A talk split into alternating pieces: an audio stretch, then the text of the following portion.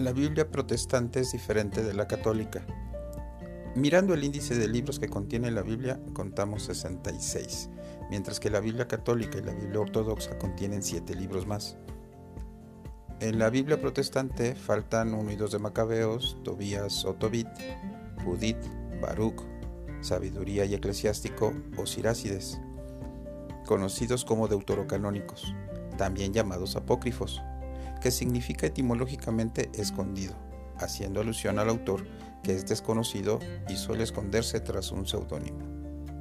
La nación de Israel trató a los libros apócrifos o deuterocanónicos con respeto, pero nunca los aceptó como libros verdaderos de la Biblia hebrea. La iglesia cristiana primitiva debatió la situación de los apócrifos o deuterocanónicos, pero pocos cristianos primitivos creyeron que ellos pertenecieran al canon de la escritura. Evidentemente, la Iglesia Católica defiende su postura, así como la Iglesia Protestante defiende la suya. El Nuevo Testamento cita al Antiguo Testamento cientos de veces, pero en ninguna parte cita o alude a cualquiera de los libros apócrifos o deuterocanónicos. Más aún, hay muchos errores probados y contradicciones en los apócrifos o deuterocanónicos. Los libros apócrifos o deuterocanónicos enseñan muchas cosas que no son verdad y tampoco son históricamente precisos. Si bien muchos católicos aceptaron previamente los apócrifos o deuterocanónicos, la Iglesia Católica Romana oficialmente los añadió a la Biblia en el Concilio de Trento a mediados de 1500 después de Cristo, primordialmente en respuesta a la Reforma protestante. Los apócrifos o, deuterocanónicos respaldan algunas de las cosas en que la Iglesia Católica Romana cree y practica, las cuales no están de acuerdo con la Biblia. Ejemplo de ello están las oraciones por los muertos, las peticiones a los santos, la adoración a los ángeles, la ofrenda de limosnas expiatorias por los pecados. En fin, algunas cosas de las que dicen los apócrifos son verdaderas y correctas. Sin embargo, debido a los errores históricos y teológicos, estos libros deben ser vistos como documentos histórica y religiosamente falibles y no como la inspirada y autoritativa palabra de Dios. Para los principiantes en la lectura de la Biblia es importante tomar en consideración que la Biblia no es un libro ordinario que se lee tranquilamente de pasta a pasta. En realidad, es una biblioteca o colección de libros escritos por diferentes autores en muchos lugares dentro de un periodo de 1500 años. Martín Lutero dijo que la Biblia es la cuna de Cristo, porque finalmente toda la historia y la profecía bíblica apuntan a Jesucristo. Una de las recomendaciones para un nuevo lector de la Biblia sería comenzar con los Evangelios. Eh, por ejemplo, el libro de Marcos es conciso y corto, siendo un buen lugar para comenzar. Luego tal vez quieras proseguir con el Evangelio de Juan, el cual se enfoca en las cosas que Jesús declaró acerca de él.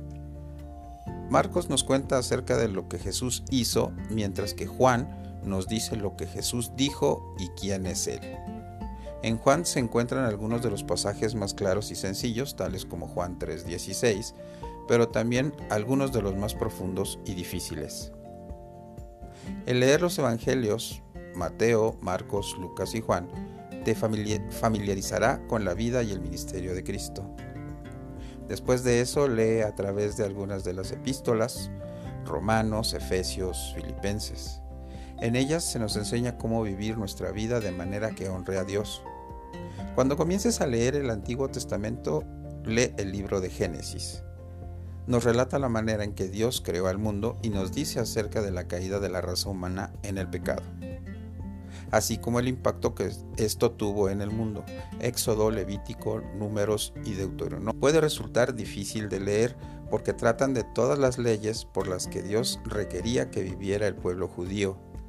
Aunque no debes evitar estos libros, tal vez sea mejor dejarlos para un estudio posterior.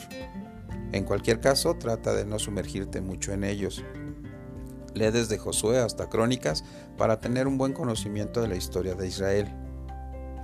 El leer desde Salmos hasta los cantares de Salomón te dará una buena idea de la poesía y sabiduría hebrea. Los libros proféticos, desde Isaías hasta Malaquías, pueden resultar difíciles de entender. Recuerda, la clave para entender la Biblia es pedirle a Dios sabiduría. Santiago 1.5. Dios es el autor de la Biblia y Él quiere que comprendas su palabra.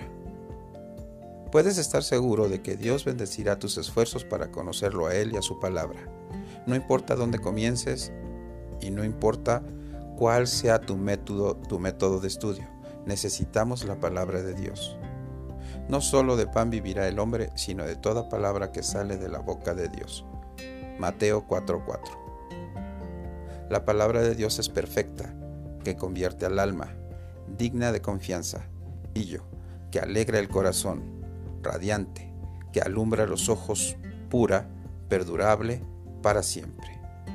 Firme, justa, más preciosa que el oro y más dulce que la miel. Salmo 19, 7 al 11.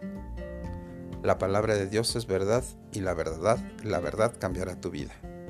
Juan 17, 17. En el nombre de Jesús. Amen.